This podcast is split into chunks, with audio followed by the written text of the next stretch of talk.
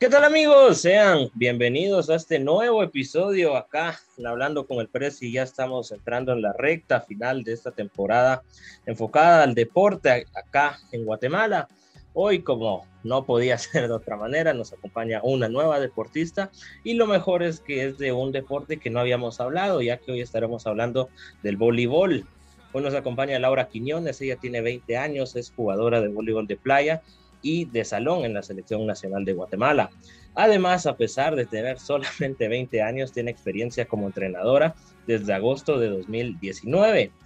¿En qué torneos ha participado? Brevemente les puedo compartir que compitió en el Campeonato Centroamericano Sub-18 y Sub-20 en el 2015 y 2017, el Campeonato Centroamericano de Voleibol de Playa Sub-19 en 2017 Copa Panamericana Sub-18 y Sub-23 de voleibol de salón en 2017 y 2018. Norse, Norseca Sub-20 voleibol de salón en 2018. Además, en el Campeonato Centroamericano Mayor de Voleibol de Salón en el 2018 realizado en Belice y entre muchas otras competencias que no se las voy a mencionar, ella posiblemente nos lo comparta, porque si no estaremos acá hablando solo de qué cosas ha jugado ella y no vamos a hablar con ella. Pero que ha ganado. En el 2017, gana la medalla de bronce en el Campeonato Centroamericano Sub-20, en el 2018 es nombrada como la mejor líbero y defensa en la Copa Centroamericana Mayor Femenina, en el 2019 nuevamente figura en los premios individuales como la mejor receptora de Centroamérica a nivel Sub-23. O sea, imagínense eso, a nivel centroamericano ya fue la mejor en esa categoría. Por último, podemos destacar una medalla de plata en el torneo regional de playa en la categoría sub-21 y Actualmente es campeona del decimotercer Campeonato Centroamericano Sub-21 de Playa, disputado en Guatemala en el presente año. Sin nada más que añadir, los invito a acompañarme en este nuevo episodio que viene bastante cargado. ¿Qué tal, Laura? Bienvenida. ¿Cómo te encuentras? Hola, Josué, mucho gusto. Gracias por la invitación. Primero que nada, eh, pues muy contenta por, por la próxima competencia que nos que nos viene, ¿verdad? Que son los Juegos eh, Panamericanos de Cali 2021 y pues nada, ya preparándonos duro para, para lo que se viene.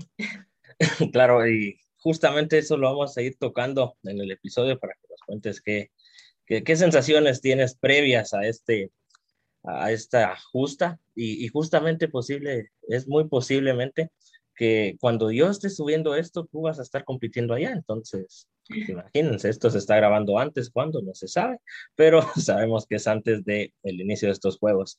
Antes de entrar de lleno al episodio, me gustaría que nos cuentes un poco más sobre quién es Laura Quiñones. Pues Laura Quiñones eh, actualmente es una estudiante, ¿verdad? Gracias a Dios, pues yo en 2018 eh, me gradué del colegio, me gradué del Liceo Javier y eh, actualmente estoy estudiando en una universidad de México. Me dieron beca deportiva por parte del voleibol de salón y pues estoy muy, muy, muy agradecida con eso, eh, por eso, con el Señor, porque creo que el Señor ha sido el centro de mi vida siempre y confiando en Él, yo he logrado eh, todas las cosas pues que he cumplido en mi vida, ¿verdad? Em, soy una persona muy comprometida con el deporte y con mis estudios, una persona muy puntual, la verdad, eh, dentro del deporte. Me, me gusta mucho tener un carácter de liderazgo y pues también puedo llegar a ser un poquito enojada dentro de la cancha, pero creo que es parte igual de, del compromiso que tengo con, mi, con el deporte y con el querer representar dignamente a mi país. Gracias por compartirnos un poco más sobre quién eres y justamente qué, qué, bueno que el deporte te haya abierto esa puerta para irte a estudiar al extranjero, que no cualquiera, uno, no cualquiera tiene el, el honor de estudiar y dos, en el extranjero mucho menos, y qué bueno que tú lo puedas estar haciendo. Entrando ya de llenos en materia, me gustaría que nos compartas un poco sobre cómo son tus inicios en el voleibol. Eh, tenés 20 años, estás muy joven, pero imagino que ya tenés varios años de experiencia en el voleibol. ¿Cómo es que inicias en ese deporte? Sí, eh, así como tú dices, pues sí, ya llevo bastante tiempo dentro de este deporte, llevo ya 12 años. Yo participé en muchas, muchas disciplinas diferentes y nunca me gustó ninguna, nunca me llenó, hasta que cuando yo entré al Liceo Javier, eh, estaba en primero primaria y pues me quedaba a ver los entrenos de mi hermano y todo. Entonces mi entrenador del colegio me llamó y me dijo, mira, ¿por qué no hace una, una clase de prueba? Y yo, bueno, ¿verdad? Voy a intentar, que no sé qué. Y no sé, el deporte realmente me enamoró y pues desde ahí yo, yo me metí de lleno al deporte, empecé en el, en el colegio, luego me fui metiendo un poquito en selección departamental para ya después subir y, y meterme a selección nacional, ¿verdad? Que es, bueno, eh, primero empecé en selección sub-18, fue mi primer torneo en Costa Rica, 2015, y ya luego pues ahora estoy en selección nacional de mayor, ¿verdad? Qué, qué, bonita historia, porque justamente, por lo menos donde yo estudiaba, en física siempre teníamos deportes y todo, y uno era el voleibol. Y yo creo que a todos les gusta el voleibol porque, eh, o sea, no, jugado no profesionalmente es fácil de jugar y entretenido, y como juegan seis es más chilero y, no hay ese contacto, por ejemplo, que existe en el básquetbol, en el fútbol, muchas personas no les gusta. El 2020 será recordado como un año donde se paró el mundo, el 2021 igual, poco a poco vamos llegando a esa aparente nueva normalidad. Y te pregunto, ¿qué tanto cambió el voleibol por la pandemia? Pues yo creo que se ve más reflejado en los torneos eh, cuando inició la pandemia, claramente como todas las actividades, el voleibol eh, se detuvo por completo y sí, todos los atletas llevamos a, pasar año y medio, creo yo, sin ninguna competencia, eh, al principio pues sin poder entrenar en cancha, ¿verdad? pues gracias a Dios la, la Federación de Voleibol nos pudo prestar algunos algunos materiales de pesas para que nosotros pudiéramos continuar con nuestro proceso desde casa, que obviamente no era lo mismo porque pues el contacto físico con las demás personas hace falta, ¿verdad? Claro. Entonces, pues sí, teníamos nuestra preparación eh, física aquí en nuestra casa para no parar totalmente, ¿verdad? Para por lo menos, este, no dejar ese, ese lado de, del de, físico, ¿verdad? Y ya pues eh, técnico, táctico, sí fue un poquito difícil porque dejar de tocar balón tanto tiempo, eh, bueno, uno con una semana que deje de tocar balón, ya cuando regresa a las canchas es súper, súper difícil, pero, pero sí, o sea, ya imagínense ahora con un año y medio, ¿verdad? Claro. Pero como dicen por ahí, lo que bien se aprende nunca se olvida. Cabal. Eh, mencionas que fue año y medio que tristemente se para todo. Y te pregunto, ¿qué es más importante en el voleibol? ¿Conservar la salud física o la salud mental? Independientemente estemos en pandemia o no, creo que, lo mental ya influye bastante y más en pandemia, que todo eran noticias malas, eh, de cierta manera, imagino yo que te afectaba. Sí, totalmente. Eh, yo personalmente pienso que la salud física va de la mano con la salud mental. Eh, como en todos los ámbitos de la vida, pues uno tiene que ser muy fuerte mentalmente para poder afrontar estas eh, adversidades que la vida nos presenta, ¿verdad? Como lo que es la pandemia hoy en día. Em, pues el cuidar nuestra salud física a nosotros los deportistas nos ayuda para nuestro desempeño dentro de la cancha y todo, pero la salud mental también. Si uno pues no está em, enfocado y preparado mentalmente, sí es muy difícil em, poder rendir de la mejor manera dentro de un campeonato, ¿verdad? Entonces, sí, personalmente pienso que tanto la salud física como la salud mental son eh, factores muy, muy importantes, no solo dentro del voleibol, sino dentro de cualquier deporte. Claro, totalmente de acuerdo con lo que mencionabas. Eh, al inicio del episodio mencioné que sos jugadora de voleibol eh, de playa y de salón y me gustaría que nos compartieras qué tanto cambia el voleibol de playa con el de salón.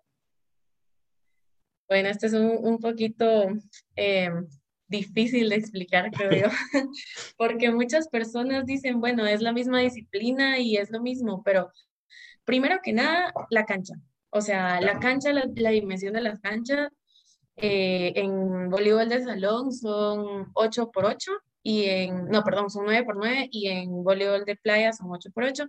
Entonces, eh, primero eso, ¿verdad? Y luego que en voleibol de salón, pues somos seis dentro de la cancha y en voleibol de sala, pues somos nada, nada más dos. Entonces, hay más terreno que cubrir. La velocidad eh, es un factor más importante en el voleibol de playa, ¿verdad? Em, también son cositas como muy, muy pequeñas, pero demasiado importantes y que hacen realmente la diferencia. Em, algunos, algunas técnicas, más que todo, por ejemplo, en voleibol de playa no, no se puede recibir por, por arriba, o sea, voleando. Em, el recibo tiene que ser diferente al voleibol de salón, porque el voleibol de salón pues es una diagonal en la que tú buscas al, al armador y en voleibol de, playa pues tienes que recibir para enfrente tuya para que tu armador entre en diagonal. Entonces, o sea, sí es muy, muy diferente. Y es como más que todo cambiar el chip. O sea, realmente tu, tu cerebro tiene la capacidad de, de captar los cambios, pero tú tienes que estar muy, muy enfocado para poder cambiar ese chip y, y pues que puedas funcionar, ¿no? Pero, pero sí, o sea, es más que todo esos pequeños aspectos técnicos que cambian y que realmente marcan la diferencia. Yo te confieso y les confieso a todos que a mí el voleibol la verdad es que me gusta. Yo en el colegio, puchica, yo solito ganaba partidos a puro saque. Poneme en otra posición. Poneme en otra posición, no hacía nada, pero puro saques, no hombre. Yo donde ponía el ojo, ponía el balón.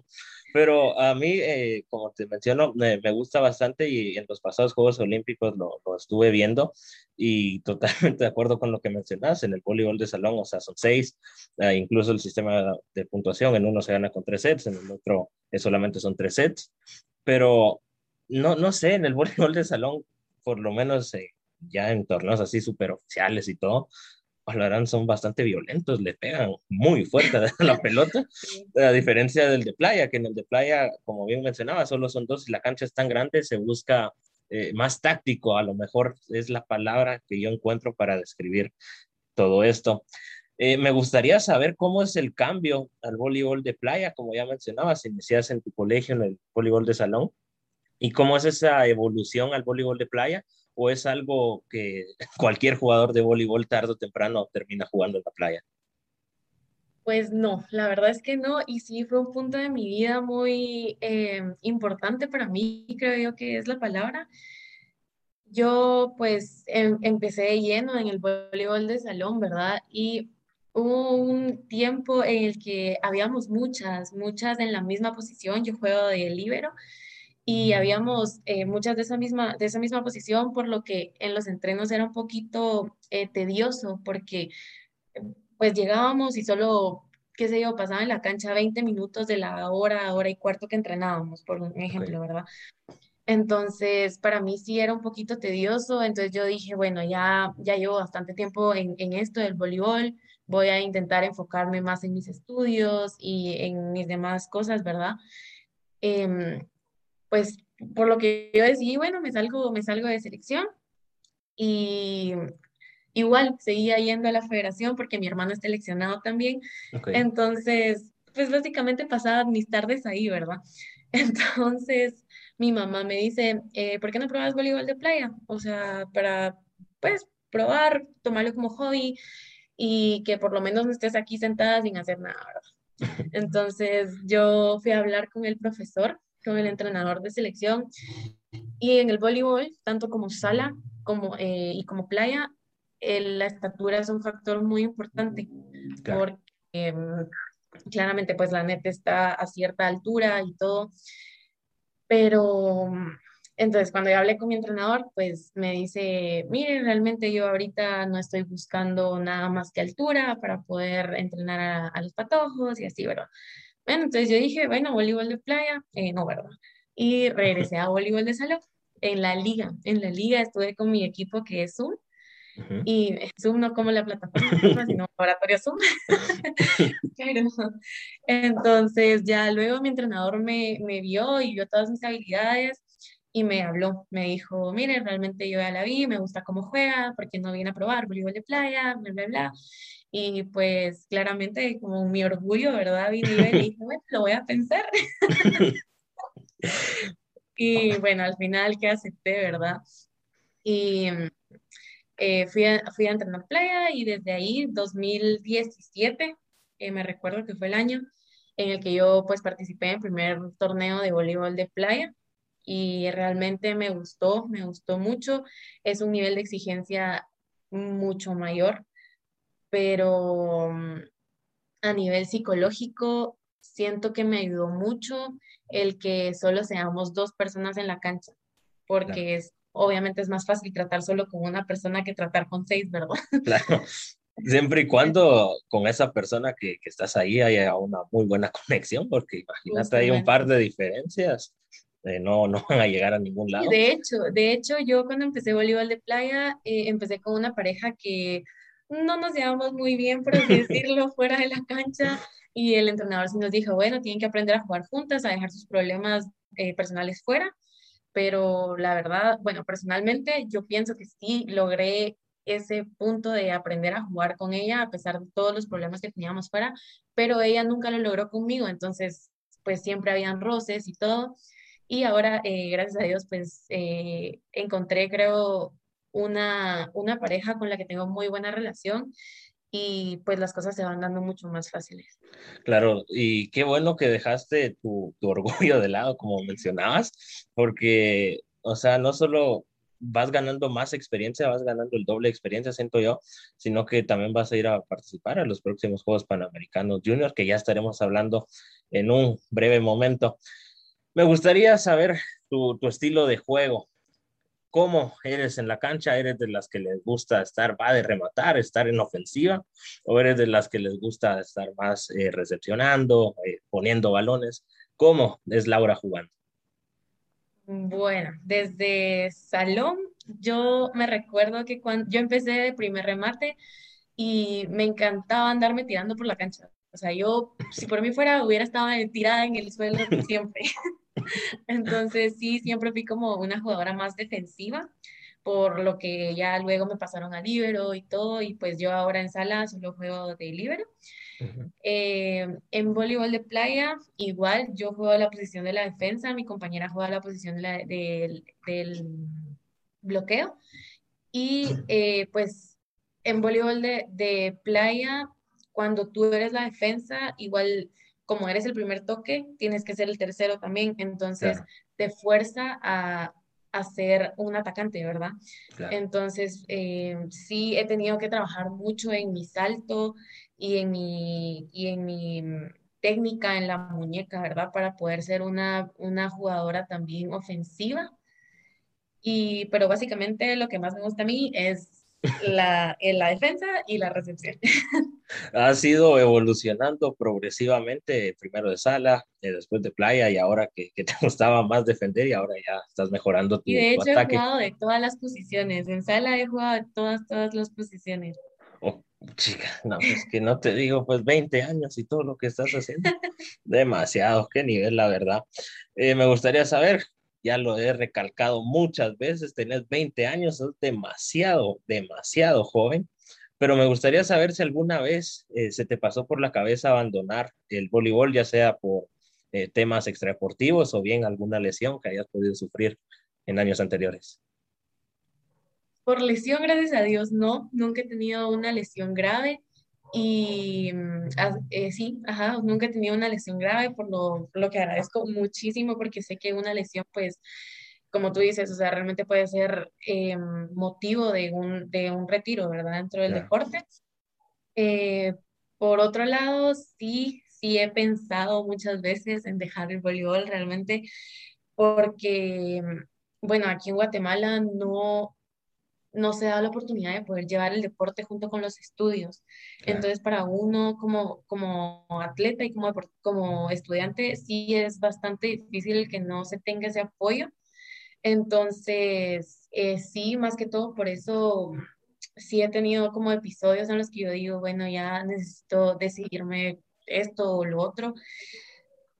Y sí lo he intentado, pero no he podido. O sea, realmente, te soy sincera, yo digo, bueno, ya no, pero yo ya veo el voleibol como, yo no lo veo como un hobby, sino ya es como mi pasión, ya es, se ha vuelto parte de mi rutina diaria, o sea, mis entrenamientos todos los días. Es algo que se me hace muy, muy difícil dejar y que, o sea, realmente me gusta, realmente me gusta y creo que una meta personal es poder pasar todo el tiempo que yo pueda, media vez eh, el Señor me lo permita, ¿verdad? Eh, pasar todo el tiempo que yo pueda jugando voleibol y, y, y, estudiando, ¿verdad? Para convertirme también en una persona profesional.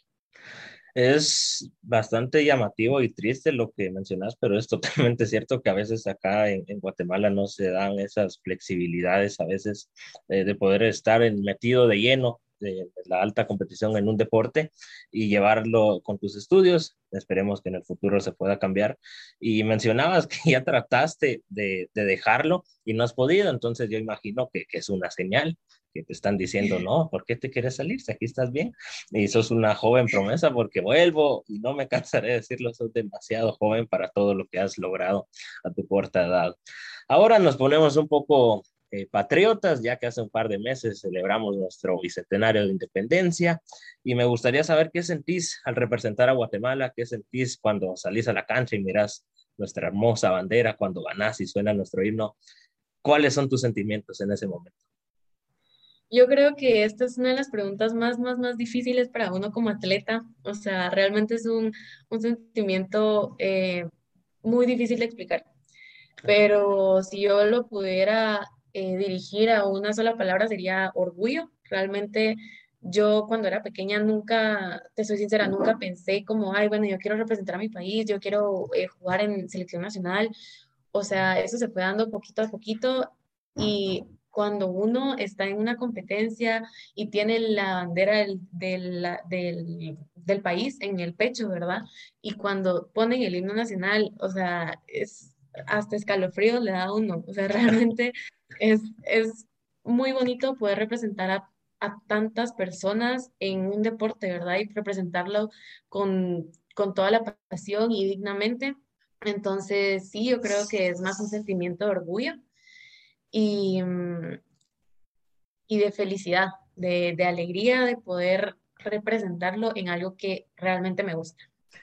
Qué bonitas tus palabras y realmente se ve que, que lo disfrutas al, al decirlo se te iluminaban los ojos y, lo has hecho a la perfección, has puesto el nombre de Guatemala muy en alto y estoy seguro que lo vas a poner en el próximo en la próxima competencia que se viene, ya que el 2021, como bien mencionamos, el 2020 se paró todo, el 2021 no hemos parado de tener competiciones, que Eurocopa, que Mundial de Fútbol Sala, Juegos Olímpicos, entre muchas otras, y cerramos el año con los Juegos Panamericanos Junior, la primera edición, disputados en Cali, 2021 y me gustaría saber cómo, cómo te sentís, qué sensaciones tenés previos a estos primeros juegos, que independientemente eh, cuál sea tu participación, yo estoy seguro que Guatemala va a traer medallas y específicamente en el voleibol, ahí una tal Laura nos va a traer alguna presea, pero pase lo que pase, lo que hagas, vas a entrar en la historia porque vas a ir a los primeros Juegos Panamericanos.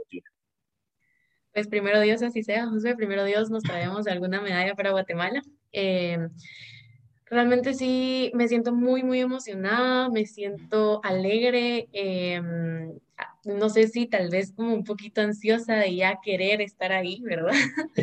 Em, como, como tú mencionas, y también hace dos días tuvimos la juramentación en el Teodoro Palacios y em, vamos a hacer historia, o sea, realmente somos un grupo de jóvenes que ya estamos haciendo historia, pues con solo eh, tener la participación, ¿verdad? Y pues, no sé, tenemos muchas, unas expectativas muy, muy altas de, de nuestro, de nuestra participación dentro del torneo. Em, y se siente bonito poder hacer cosas nuevas para el país. Qué, qué, bonito y estoy seguro que, como mencionas, ya están haciendo historia, pero van a hacer un poco más de historia al traer las primeras medallas de unos Juegos Panamericanos Junior. Eh, ya entrando en la recta final del episodio, eh, me gustaría saber si yo te pregunto, hagamos un ranking a nivel centroamericano de voleibol, ya sea de salón o de playa. ¿En qué lugar colocarías a Guatemala? Hablando de voleibol de playa, eh, yo creo que nos hemos preparado muy, muy bien y hemos logrado buenos resultados. a Guatemala realmente yo lo pondría en primer lugar. Eh, como tú mencionabas al principio del episodio, eh, mi pareja y yo quedamos campeonas centroamericanas ahorita, sub-21, y la primera pareja de selección mayor quedó campeonas también en El Salvador. Entonces, realmente em, hemos tenido buenos logros dentro del voleibol de playa y sí, a nivel centroamericano, yo creo que si no nos pusiéramos en primer eh, lugar, pues no bajaríamos del tercero eh, discutiéndolos con Costa Rica, Nicaragua. Ok, bastante llamativo. Me, parece bastante bien que cualquier disciplina, Guatemala siempre anda dando cátedras acá en Centroamérica. Y qué bonito que, el oro se quedó acá en Guatemala, como mencioné al inicio del episodio. Ya para ir cerrando, hoy sí, eh, me gustaría saber si pudieras quedarte con un momento de tu carrera, ¿cuál sería y por qué te quedarías con ese momento? Em, bueno, yo creo que me quedaría con, con, el 2018. El año 2018 fue muy importante para mi carrera, eh, personalmente también. Fue un año en el que yo, yo cambié mucho mi mentalidad. Como te digo, el voleibol de playa me ayudó a, a mejorar personalmente el aspecto de, del enojo. O sea, en voleibol de, de sala, yo desde que me recuerdo siempre había sido una jugadora que sí le molestaba como la falta de compromiso, em, el saber que nosotros podíamos hacer las cosas y que no salían. Entonces, eh, sí fue, fue un cambio de mentalidad el que yo tuve, el que el voleibol de playa me llegó a dar a mí. Yo ahora ya juego un poquito más calmada, ya puedo controlar mis emociones. Entonces, en el 2018 eh, pues claramente, como todos saben, el voleibol es un, eh, deporte de conjunto, pero eh, ese año yo me di cuenta que no solo es un deporte de conjunto, o sea, en el que, en el que tenemos que estar unidas todas siempre, sino en la preparación es una preparación individual también. Entonces yo ese año me di cuenta de eso y empecé a trabajar específicamente en, en lo técnico táctico que me tocaba de mi parte, ¿verdad? Como líbero, o sea, como líbero a mí me toca defender, me toca recibir, cubrir, ¿verdad? Toda la parte defensiva y eh, así como las otras posiciones tienen sus características específicas, como el ataque, como el bloqueo. Entonces, sí pienso que cada una dentro, dentro de la cancha tiene que trabajar individualmente para poder aportar a un trabajo colectivo ese, yo me recuerdo que ningún otro, ningún torneo anterior había logrado obtener algún, algún premio individual dentro de la competencia. Y obviamente, pues mi objetivo siempre ha sido en, en voleibol de sala lograr eh, la medalla de oro, ¿verdad? Como equipo. Y después viene lo demás. Pero ese año yo dije, bueno, voy a trabajar individualmente eh, en mí para poder aportar lo mejor que yo tenga a mi equipo. Entonces, la verdad, en ese torneo como, como colectivo no nos fue muy bien, pero me recuerdo que yo realmente salí satisfecha de mi trabajo y orgullosa de lo que había hecho. Y pues gracias a Dios eh, fue la primera vez que yo eh, obtuve dos premios individuales, que tuve el mejor libro y la mejor defensa. Y pues yo creo que, si no me equivoco, a todos los torneos a los que he participado de ese torneo en adelante, en todos he traído más de algún premio. Y, y realmente sí, para mí es un orgullo ver mi proceso, ¿verdad? Y ver mi crecimiento como atleta. Entonces, yo creo que sí me quedo con ese año, eh, porque, porque puede cambiar la mentalidad de no solo ser un líder dentro de la cancha y tener seguidores, sino de ser un líder para eh, que las demás personas también sean líderes junto conmigo. Y no solo es motivo para que obviamente estés orgullosa de tu propio trabajo, sino que también sos un orgullo para, para el país, como bien mencionabas, sos muy joven y mira lo que hacías ya en 2018, tenías muchos menos años y estoy totalmente de acuerdo, uno independientemente de qué deporte sea, eh, y bueno, incluso se puede aplicar a la vida, uno tiene que dar lo mejor de sí mismo y si uno da lo mejor de sí mismo, tarde o temprano van a venir las, eh, las recompensas a nivel grupal, pero esperemos que, todos podamos tener esa mentalidad. Pues estamos llegando al final. eh, pero antes vamos a pasar a algo que, que, es bastante llamativo. Yo te voy a hacer tres preguntas. Pueden estar relacionadas a lo que hablamos o pueden que no. Necesito que me respondas lo primero que se te pase por la mente y de igual manera eh, te vamos a cambiar los roles ya que te voy a dar el espacio por si tuvieras alguna pregunta o algún comentario que quisieras hacer. Eh, no sé si estás lista, espero no, no sorprenderte tanto con las preguntas. ¿Estás ya lista? me preparé mentalmente. sí. Comenzamos. La primera pregunta dice así. Laura Quiñones, ¿a quién admiras? Admiro a mi mamá. Realmente em, es, es una persona de admirar y que yo creo que cuando era chiquita pues no lo veía. Siempre me ha gustado una frase que dice, de pequeña creía que mi mamá era un superhéroe y ahora que crecí me di cuenta que realmente lo es. Em, cuando yo tenía 13 años, mi papá falleció y a mi mamá realmente le tocó un, un trabajo muy difícil. Somos cuatro hijos y creo que eso no cualquiera, cualquier persona puede trabajar para poder sacar a sus hijos adelante, eh, ser fuerte mentalmente para pues haber perdido un esposo y, y aún así no dejarse caer, ¿verdad? Eh, mi mamá siempre, desde que yo tengo memoria en el voleibol y obviamente también en mis estudios, Em, ha sido un gran apoyo para mí. Eh, me recuerdo que ya nos llevaba entrenos, nos, nos esperaba, cuando salíamos era súper tarde, 10 de la noche, y mamá todavía ahí. O sea, quiera que no, pues es algo que nos va desgastando como personas y que las mamás tengan ese amor tan indispensable para poder estar con los hijos, realmente es de admirar. Entonces yo creo que más que admirar a mi mamá, admiro a todas las mamás que es de los trabajos más difíciles de la vida.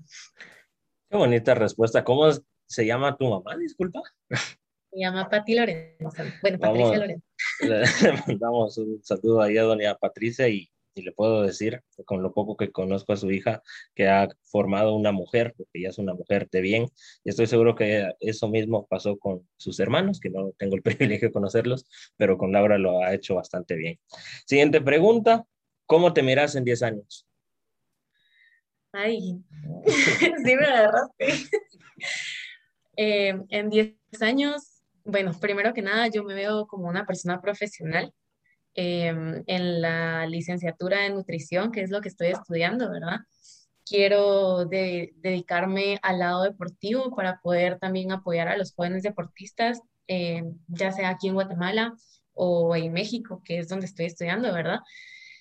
Me veo con familia. Realmente creo que sí es em, una de mis metas personales, encontrar una persona con la que compartir mi vida y con la que formar eh, una familia, ¿verdad? Y pues me veo más que todo también siendo feliz, siendo feliz, eh, conociendo el mundo, también es una de mis metas y em, logrando todo, todo lo, que, lo que me he propuesto desde ya. Ok, ahora viajemos 10 años al pasado. ¿Qué le dirías a Laura de, hace 10 años? Que no se deje vencer, que, que fortalezca su relación con Dios, eh, porque eso es lo que le va a llevar a, a todas las cosas buenas que ella tiene eh, pues en la actualidad. Realmente yo creo que mm, eso sería lo más importante que yo le pudiera decir a, a la Laura del pasado, que, que, se, que, pues, que sí, que fortalezca su, relación con Dios, que Él pues debe ser el centro de su vida y, mm, y me gustaría también añadir una frase que dice que es bueno dar sin recibir, pero también es bueno recibir sin dar y que no le debemos tener miedo a eso. Muy buena frase y qué, qué, bonitas palabras las que les dirías. Y por último, yo dije que eran tres preguntas, pero ya me gustó esto de hacerte preguntas así aleatorias. Eh, por, último, por última eh, pregunta, ¿qué serie era tu favorita cuando eras niña? Ay, no sé, la verdad es que nunca me gusta ver tele. Ah, bueno, eh, ok. Entonces, pero no sé, tal vez ay, no sé, Mickey Mouse creo que podría decir que es como mi caricatura favorita y la serie favorita. No, no me esperaba que no vieras tele. Yo, yo creí que todos, yo creí que todos los niños de, de, más o menos estas edades mirábamos Brandy y el señor Bigotes antes de, ir al colegio mientras nos arreglábamos. Pero, pero en tu caso no, no te gustaba ver tele, pero eso está bien.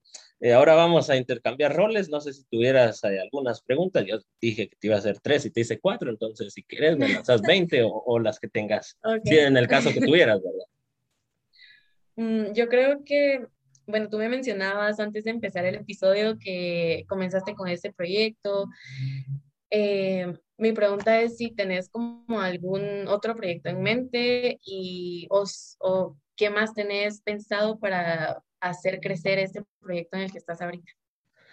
En mente, no no tengo, pero eh, paralelo a, este que tengo, eh, gracias a Dios se me abrió la puerta para entrar de, voluntario en el Comité eh, Paralímpico Guatemalteco. Entonces ahí se inició un podcast que, que, que, es bastante similar a este y que tu servidor dirige y todo. Ahora bien, ¿qué puedo hacer para, o qué tengo en mente para hacer crecer este? Esta va a ser la última temporada del año, obviamente, por cuestiones de tiempo, porque solo tenemos 12 meses, pero eh, quiero en el 2022 tal vez darle un cambio de imagen así bastante radical y poder traer a, más invitados, porque no, no, no, creas que es fácil invitar a personas. Hay personas que para que una temporada de ocho episodios salga, mínimo le tengo que escribir a 20 más o menos para que, vayan diciendo que sí. Entonces, eh, seguir mejorando. Obviamente, yo sé que no soy profesional ni nada, pero paralelo con la U y con lo que vaya aprendiendo, espero poder ir haciendo un mejor trabajo y, y cumplir el objetivo, que son dos objetivos. Uno es informar a las personas eh, en este momento del deporte, dar a conocer a los deportistas. Y dos, que mediante lo que pueda hacer, eh, si puedo llevar eh, palabras de, de, bien y sobre todo palabras de Dios, que, es lo que todos deberíamos apostar, eso sería lo que tengo en mente y el primero Dios pueda cumplir, porque no lo sabemos cuánto tiempo nos queda de vida, ¿verdad? Pero esperemos que sean muchos años más. No sé si tengas alguna otra duda, consulta, pregunta. Eh, no, pues la verdad, yo creo que más que todo un comentario. Em, realmente me alegra mucho, eh, pues primero que nada, poder conocerte, ¿verdad? Eh, tener esta plática y todo, y saber que hay personas que les interesa todo esto del deporte, todo esto de las personas en guatemaltecas que ponen en alto el, el nombre de Guatemala, ¿verdad? Y darte las gracias también por el apoyo hacia los deportistas, que realmente em, sé que como tú decís, no es algo fácil, o sea, eh, como deportista te lo puedo decir sé que pues los deportistas tienen una vida ocupada y yo creo que pues mm, los de mucho más alto rendimiento pues han de tener una vida mucho más ocupada. Pero em, gracias por el apoyo, de verdad por el apoyo. Em, son, creo que personas también que sobresalen, ¿verdad? Que, o sea, realmente no se quedan en, en su zona de confort y que quieren lograr más eh, para Guatemala de verdad te deseo que te vaya súper bien con tus proyectos y que puedas crecer muchísimo y verte, no sé, en un nivel mucho más alto luego y que todavía me sigas hablando. No, eso, desde ya, gracias por tus palabras, de verdad te, agradezco bastante. Eh, hoy sí estamos llegando al final de este episodio, pero eh, antes de terminar te dejo los micrófonos para que puedas mandar un mensaje a todos los que están escuchando e incentivarlos para que puedan introducirse al mundo del deporte, porque tú eres un claro ejemplo que la edad solo es un número, sos muy pequeña y todo lo que has logrado, entonces sos un ejemplo y me gustaría que, que mandes un mensaje a todos los que nos están escuchando. Sí, claro, bueno, para los jóvenes, em, el deporte, bueno, no solo el deporte, sino el ejercicio, cualquier tipo de ejercicio, yo creo que primero es bueno para nuestra salud física y luego para nuestra salud mental. Eh, el ejercicio te ayuda a dejar todo el estrés que puedas tener por X o Y razón. Entonces siento que todos como personas deberíamos de tener este, este ámbito metido en nuestra vida.